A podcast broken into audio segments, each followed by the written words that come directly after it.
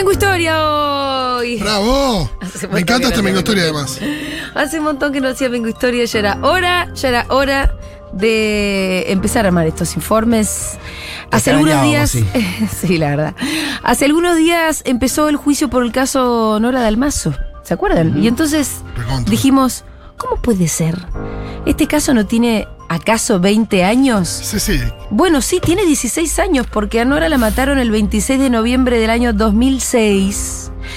Y el asesinato tiene tantos detalles escabrosos que, bueno, ustedes se acordarán, despertó el morbo sí. más fenomenal que se puedan imaginar. Eh, se dijo de todo, menos lo único de lo que sí se tiene certeza, y es que se trató de un femicidio. Claro. Esto no, no, no, no. No, nunca se usaba esa palabra, no, no. Obviamente, eran otras épocas también, ¿no? Pero épocas donde además dominaba un morbo muy patriarcal, este, porque se habló mucho y casi exclusivamente de la vida sexual de Nora Dalmazo.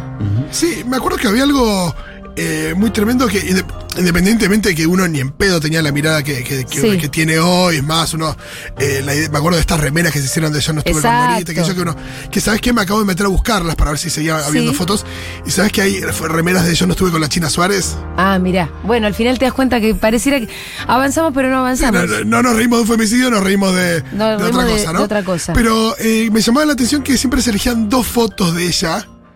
En las dos como muy sonriente, muy maquillada.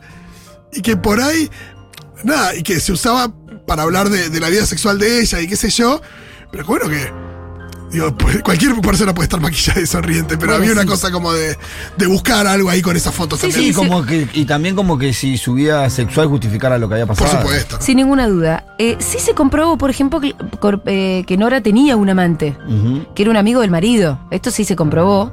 Pero bueno, después se dijeron millones de cosas más. Se especuló todo lo que se pudo sobre la vida sexual de Nora. Este, como, como recordaba Fito recién con las remeras. Y obviamente que los medios de comunicación estaban muy a la par de todo esto. digamos. No existía tal cosa como la responsabilidad social del comunicador. Vamos a escuchar un audio de un noticiero de la época. Van a reconocer esta voz. Ay.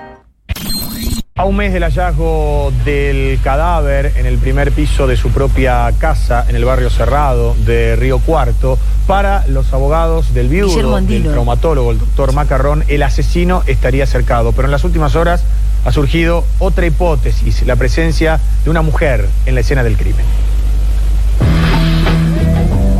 ¿Pudo una esposa despechada pagar a un asesino a sueldo para matar a la amante de su marido? A un mes del crimen de Nora Dalmazo, esta pregunta toma protagonismo en una investigación que recorre todos los caminos posibles de la novela policial de un crimen no resuelto. La agitada vida sexual de Nora Dalmazo, dentro y fuera del country, pudo despertar la ira de una mujer capaz de tomar venganza. Bueno, eso era un cachito nomás el principio, ¿eh? pero ahí ven la agitada vida sexual de Nora Dalmazo y la cantidad de boludeces que se decían en la época, la verdad que son inabarcables. Pero yo les voy a hablar de algunas hipótesis, algunas que vamos a ver en el juicio que, se, que está en curso ahora, otras que fueron las hipótesis eh, tal vez más fuertes del relato de la época, pero que ya perdieron fuerza, que ni iban a aparecer en el juicio, Sí, por Pero ejemplo. imagino que las hipótesis también, eh, por más fantasiosas que sean y que, y que sean eh, absolutamente misóginas, Sí. eh, también podían surgir de- del lado de la investigación y la justicia, porque sabemos que la policía y la justicia también lo son. Sí, sí. Es que por eso en Digo, lo realidad- que es que por ahí los medios no inventaban esto, sino que, tenían un dato, pero ya la justicia era, era machista, eh, digo, lo sigue siendo, ¿no? Pero De hecho, la investigación fue un desastre. Más allá de la mirada patriarcal que seguramente tenía, reflejada además en el relato que después los medios de comunicación empezaron a hacer, que además se retroalimentan, porque la verdad una investigación termina con los medios casi de cómplices en todo esto. claro. Eh, más allá de eso, fue realmente un desastre. Em, bueno, entonces como les decía, les voy a hablar de algunas hipótesis que por ahí todavía están vigentes en el juicio que se está llevando a cabo y algunas otras hipótesis que eh, que ya obviamente quedaron totalmente en el camino por delirantes. En aquel entonces, el criminalista Raúl Torre, con quien di para pedirle un audio, no me pudo contestar porque me dijo que va a ser testigo en este juicio, con lo cual le prohibieron hablar. Eh, con el forense Raúl Rafo, ya fallecido, pero uno de los forenses, por ahí les debe sonar porque es uno de los más importantes del país, fueron contratados por la defensa de Macarrón, el marido de Nora Dalmazo, viajaron a Río, a Río Cuarto y lo que vieron ellos coincide con lo que confirmó el FBI, porque después el FBI fue llamado más tarde también. Este, bueno, conf- confirmaron lo que el FBI también confirmó más tarde, que es básicamente cómo mataron a Nora Dalmazo. Eh, Juan José Fenoglio es un forense que también viajó a Río Cuarto junto con Torre y con Rafa en aquel momento y él sí pudo hablar conmigo y esto es lo que nos cuenta de lo que sí se sabe de ese crimen. El viaje a Río Cuarto de, por nosotros se hizo unos meses después. O sea que nosotros vimos el lugar, pero estaba, como estaba en construcción, ya estaba reformado. Eh, por lo tanto, no pudimos observar demasiado más que lo que decían este, los peritos que actuaron en el momento. Eh, lo que sí, por las fotografías y las características y todo lo demás, la muerte fue por asfixia, por estrangulamiento con, con el cinturón de la bata. Eh, y por la posición y por un- una cuestión que muchos autores además dicen que cuando una, una persona se le encuentra en lugar del hecho desnuda, de la cintura para abajo, sobre todo en este caso estaba toda desnuda porque salía del baño, eh, solamente colocada la bata, este se debe sospechar en un abuso sexual. Las lesiones que tenía, sobre todo en los muslos, este, y en lo que se llama lesiones paragenitales, indicaban que había habido una, una relación for- forzada. Así que la causa de muerte sería eso, una violación seguida de muerte. Es decir, Nora salió del baño, se duchó, salió del baño, Sí. eh, le pegaron con algún objeto contundente, la dejaron indefensa, la violaron y la mataron, como recién lo decía Fenoglio, con el cinturón de la bata. Es decir, hubo una violación seguida de un femicidio. Esto se sabe. Sí. Sobre esto no hay ninguna duda. Em, Pero se sabía en ese momento. Eh, no, en ese ¿No? momento Ah. se, se pensaba que había habido sexo desenfrenado, Ah, claro. sexo apasionado y demás. La verdad que los Ahora, forenses como lo hubiera que- sido parte de esto, de la vida eh, sexual. de la vida sexual, que Nora Dalmazo era una loquilla y que además tenía sexo. O sea, ella tenía. No que había sido heri- forzada. no, está te- claro. y tenía her- heridas, no digamos chupones apasionados. Hoy, hoy no hubiera sido eh, bajo ninguna circunstancia una teoría, ¿no? Eh, la vida sexual de la. Si fuera hoy, poner, si hubiera pasado hoy. Bueno, yo creo que no de la manera desatada con la que los medios de comunicación y todo el relato en general eh, lo llevó a, a- a cabo. La verdad es que no. No lo sé. Pero nunca se, se habló sobre todo como una especie de novelón, más que de lo que fue, que fue un femicidio. Una violación seguida de femicidio. Em, hay un elemento que sigue vigente y es importante. Y es que se encontró sobre el cuerpo de Nora vello púbico. Y se pudo conseguir un perfil genético, pero incompleto. O sea, esto puede llegar a ser importante en el juicio, pero hay que ver. Siempre hubo conflictos alrededor de ese material, de ese vello público. Bueno, obviamente, primer sospechoso, vamos a ir pasando por algunos de los sospechosos. El marido, Marcelo Macarrón. Claro. Era un médico conocido, además de Río Cuarto. Se trataba de una familia típica de country, o sea que era por eso también era uno de los elementos Sí, que sí. generaban un cierto morbo, ¿no? Parecido a lo de María Marta Belsus. ¿no? Exactamente, ¿no? Pero, y tiene muchos elementos en común. Pero él estaba jugando un torneo de golf en Punta del Este. Exacto. Ustedes dirán, por ahí la mandó a matar, digamos, porque no siempre el autor. Sí, sí, hay gente que decía que era como la, una especie de coartada perfecta, él no estaba. Claro, claro. Y que va a parecer como si hubiera sido un asalto o una, una cosa diferente. Exactamente.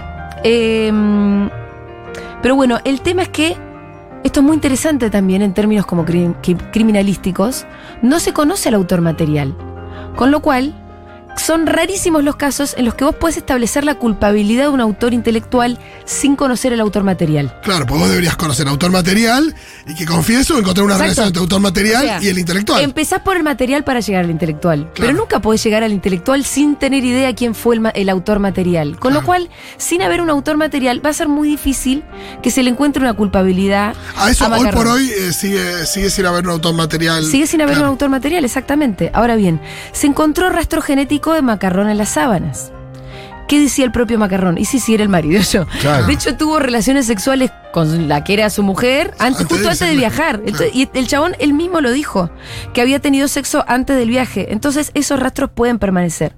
Ahí donde los fiscales entonces dijeron, ah, bueno, y volvieron a la hipótesis del, del sicario.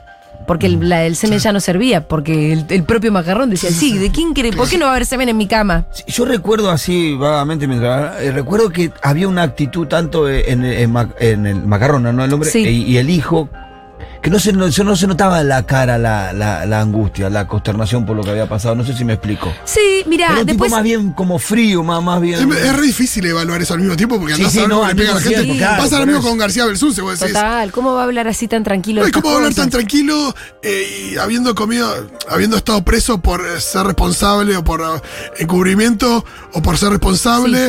eh, pero al mismo tiempo decís, es muy difícil. Bueno, eh, pero me sacaste el tema del hijo, que vos te acordaste del hijo, lo, lo metieron en la discusión. que en un hijo. momento fue uno de los sospechosos. El No hijo va a ser... estudiaba en Córdoba, ¿no? Sí, el hijo no va a ser sospechoso en este juicio, la verdad que eso se recontra desechó, pero en la época, ¿y por qué? Justamente por toda esta discusión del semen. Porque cuando encontraron semen, encontraron semen macarrón. Claro, Sí, claro. claro. Pero macarrón no estaba. Podía haber sido el hijo. Eh, Ahí donde sí. sale lo de, uy, entonces fue el hijo. Y entonces se hablaron barbaridades como que el hijo tenía relaciones sexuales con la madre. El hijo creo que tenía Y- 14 años en ese momento. No, no, no, el hijo No, estudiaba en. Córdoba. Ah, estudiaba de hecho. Sí, la sí, coartada del hijo era. Yo vivía en Córdoba. y, le- y una de las hipótesis descabelladas es que el chabón se hizo un viaje relámpago desde Córdoba a Río Cuarto, fue, violó a la mamá, la mató y volvió. Bueno, No, y a la hora de pensar, digo, a- a- hacia el tuntún, eh, de última es mucho más fácil pensar que. que el es- semen era del marido. Claro. De hecho, después el FBI confirma que ese semen era del marido. Sí, y, y, claro. y- y si no recuerdo mal, el argumento que, que le adjudicaban al hijo para esta acción era la vida desenfrenada de su mamá, ¿no? El conocimiento de una aventura con un amigo, como que ponían al hijo en conocimiento de esta Como que él vida estaba celoso sexual de- y todas estas cosas que pasaba y una cuestión así. Eh, bueno, otro sospechoso, el denominado el francés, esta es una hipótesis a la que apuntan hoy los hijos de Nora. Eh, este, el hijo del que veníamos hablando, Facundo y Valentina, apuntan a un francés de nombre Michel Rohrer, que dicen que estaba obsesionado con su mamá, que además tenía actitudes violentas. Este, una amiga de Nora Dalmazo, la íntima amiga, también sospecha del francés hasta el día de hoy, pero el francés tiene una coartada que, el que él estaba en Buenos Aires. Y además los rasgos, la genética que se encontró ahí no corresponde con la del francés. Pero bueno, los hijos al día de hoy piensan que fue el francés. Te, te- te agrego uno que hubo también, que fue el denominado perejil. Exacto, ahora Que era un vamos a eso. jardinero, no me acuerdo. Ahora vamos Un a esa. pintor. La otra hipótesis, que al día de hoy no está descartada, que va a ser parte del, que está siendo parte del juicio, es de una persona que trabajaba en la casa, porque la casa en ese momento estaba en remodelación, entonces había muchos laburantes en ese momento. Eh, entonces se habló del famoso Gastón Zárate, este es nombre que seguramente era el pintor Gastón Zárate. Así, en este audio nos cuenta el periodista Tuni Coleman sobre la hipótesis del pintor de Gastón Zárate. Cuando los forenses dictaminaron que hubo un golpe de atrás, tal vez con un palo o con un caño, en la cabeza de Nora Dalmazo, cuando ella salía de ducharse, y después hay evidencias nítidas de una violación, las miradas eh, se pusieron también en el personal, en los trabajadores que estaban haciendo refacciones en la casa. La hipótesis era de que se excitaron con ella, que sabían que estaba sola, que tenían la forma de entrar a la casa, que era subiendo por un árbol al primer piso, y entonces se investigó a quienes estaban trabajando allí, entre ellos el pintor Gastón Zárate, que además tenía un elemento en su contra, que es que había eh, un celular que desapareció de la casa de Nora y que estuvo en poder de una novia de un amigo de Gastón Zárate. Eh, el punto es que cuando lo detuvieron a Gastón Zárate, eh, primó la interna entre Luis Juez y José Manuel de la Sota, entonces gobernador, porque los juecistas decían que eh, Macarrón era un testaferro de, de, la Sota. Y entonces que esto fue un asesinato porque Nora Dalmazo se quería divorciar y se iba a quedar con bienes de De la Sota. Eso no se probó nunca. Pero la hipótesis de alguien, de los trabajadores, que eh, se calentaron con Nora Dalmazo y le pegaron y la violaron, es una hipótesis que no se puede descartar.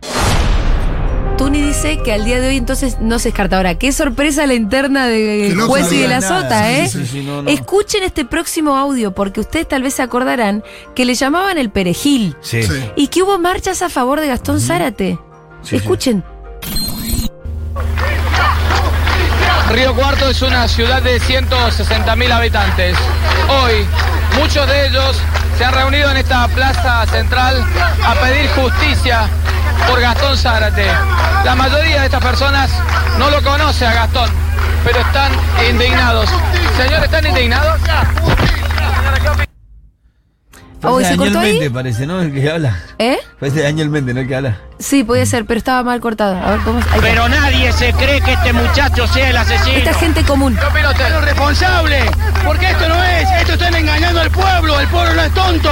El pueblo sabe. El pueblo no se, no se le cree a esto. Esto es una fantochada. No lo vamos a callar, señor. No lo vamos a callar. Río Cuarto es una ciudad tranquila. Y los corruptos que tienen que irse. Si no son capacitados los, los fiscales, si no son capacitados, que, que se vayan. Que se vayan. ¡Cara dura! Señora, para usted un chivo expiatorio, Gastón. Y que salgan las amigas de ella que den la cara, eh, tanto él como el marido, porque están tapando todo, están tapando. Las amigas son todas una sinvergüenza. ¿Por qué no da ella la cara de qué pasó? Sí sabe bien. Esta es la muestra de indignación.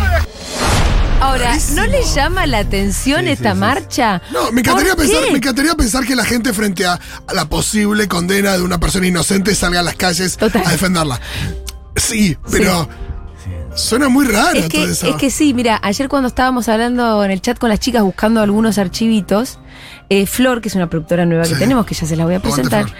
se, no entiendo cómo no le cerraba esta marcha. Sí, sí, está ¿Por qué la gente salió? Y después, más adelante, en el mismo noticiero, no lo cortamos porque era demasiado largo, el movilero le pregunta a una señora, ¿usted lo conoce a Gastón Zárate? No, no lo conozco, no, pero entonces, señora, ¿cómo puede salir con Claro. tanto ímpetu a defender a una persona que usted no conoce? Bueno, tal y como nos contaba Tuni, Coleman en el audio anterior, esto era parte de una interna entre Luis Juez y Manuel de la Sota. Entonces, el juecismo que quería involucrar a De la Sota en el crimen de Nora Dalmazo porque decía que Macarrón era testaferro de la Sota, ¿acaso esto no está probado? Pero vos ves estas marchas enfeborizadas a favor de un señor del que nadie al que nadie conocía, que era el pintor Zárate, la verdad que son sospechosas. Según Tuni Goldman, las mandó juez. Sí, Eran marchas probable. puebladas, organizadas por juez. Dieguito, mandame el próximo audio de Tuni. Cuando se trabajó la hipótesis de que Nora Dalmazo salió del baño, le pegaron por atrás con un palo, que la violaron y la mataron como suelen matar los violadores, estrangulando, eh, el juecismo armó esa pueblada porque quería algo contra De la Sota. Entonces esa fue la razón por la que se cortó la investigación. El juecismo armó una pueblada y paró eso porque se asustaron en el Poder Judicial.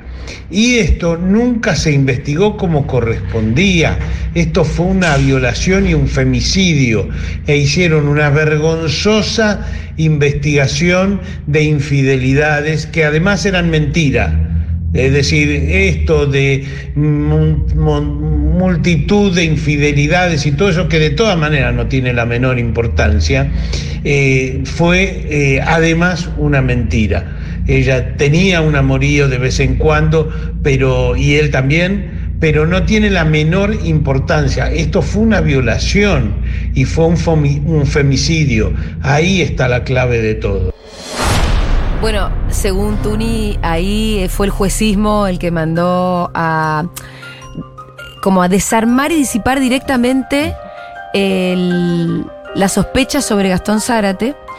Eh, y la verdad que uno no quiere pen- pensar mal del laburante, pero también lo que dice es que no. Enseguida lo liberaron justamente por estas puebladas y por la presión política que se empezó a ejercer para que se libere a Zárate. Y la verdad que esa hipótesis, los jueces y los investigadores decidieron dejarla de lado, pero por toda esta Y cuestión. dijo algo importante, que, Sí. que el teléfono de, de Exacto. Nora había aparecido en la novia de un amigo de él. Ese dato no lo recordaba yo porque yo había quedado con la imagen de que era un perejil de verdad, ¿eh? Sí, sí, pero es me que los medios de imagen. comunicación terminan instalando lo del perejil y nosotros nos lo acordábamos como que había habido un perejil. De hecho, nos Sí, lo acordamos como el perejil. El perejil, claro. sí. Pero el perejil tiene en contra algo El teléfono. que es que desapareció un celular de Nora Dalmazo que después tenía una amiga de él. Sí, que era la novia de un amigo de él. Exacto. O sea, no es ninguna pavada en realidad. No, no. Sí, creo que en ninguna este, pavada. en este caso, en donde no se sabe nada porque desfilaron un montón de gente Sí. por, por un montón de lugares, muy complejo, creo que es la, la- la prueba más firme que tenés, ¿no? Y te voy a es, muy, otra es muy cosa. loco pensar que, que tenés una persona detenida que podría haber cometido este hecho, tenés el cadáver y, digo, y, y- y el lugar de los hechos y demás, y la escena del crimen, que no puedas constatar si esa persona estuvo ahí, si esa persona tuvo contacto con. Digo, es muy loco pensar eso. Sí, bueno. Evidentemente los tiempos de la justicia atentan contra estas cosas. Porque, Absolutamente. Porque en realidad, si vos tenés una persona y hay otra, otro cadáver, digo, podrías, deberías poder constatar que. Y no solo los tiempos, no sé. Roló, sino también la gente laburó mal. Claro. Acá Sí, la investigación fue realmente muy mal hecha. Estuvo muy mal hecha. Cuanto más tiempo pasa, obviamente, más difícil es recolectar pruebas y demás. A favor de Zárate es que el perfil genético de las cosas que se encontraron ahí no coinciden. En contra de Zárate está lo del celular, que no es poca cosa, y que Zárate además ya tenía denuncias por violencia de género, más de una, incluso una hecha por su propia madre. Ese era también este Gastón Zárate. Bueno, ahí Tun igualmente lo decía con todas las palabras y lo enfatizaba mucho, ¿no? Se trató de un femicidio, pero nunca se leyó en esa clave. eh, ni en la sociedad, ni en los medios, ni en la investigación. Tal vez en este juicio por ahí sea la oportunidad como para hacer una lectura ya como con este nuevo filtro que tenemos, que es tratar de ver las cosas también con una perspectiva de género. Pero, como decíamos hace un ratito, 16 años más tarde es realmente muy difícil resolver un crimen como Sí, esto. aparte porque por lo que yo había podido escuchar la semana pasada, se- hay algunas preocupaciones porque dicen que las pericias hicieron mal, las personas pisotearon la hab- Sí. Hablan algo, algo así como de 27 personas que no tenían nada que hacer Sí, sí. pasando por la escena del crimen, contaminándola. ¿no? Hubo, hubo No hubo todo eso. protocolo, entonces eh, creo que debe ser más difícil, inclusive aparte de los años, haber hecho mal las cosas en ese Sí, momento. cuando vos en el preciso momento en donde la escena del crimen la tenés que dejar intacta y ahí es casi imposible no resolverlo, empezás a meter la pata desde el minuto uno, Claro, sí. bueno, se hace complicado. Le volví a preguntar al forense em, Fenoglio, al que había acompañado en su momento a Rafo y al criminalista eh, Raúl de la Torre, qué es lo que piensa, si acaso hay alguna posibilidad de que se resuelva este caso. Y esto fue lo que me dijo. No, en mi opinión, por supuesto, no. Ya han pasado muchos años y todo aquello que se pierde este, en el tiempo es muy difícil de reconstruir.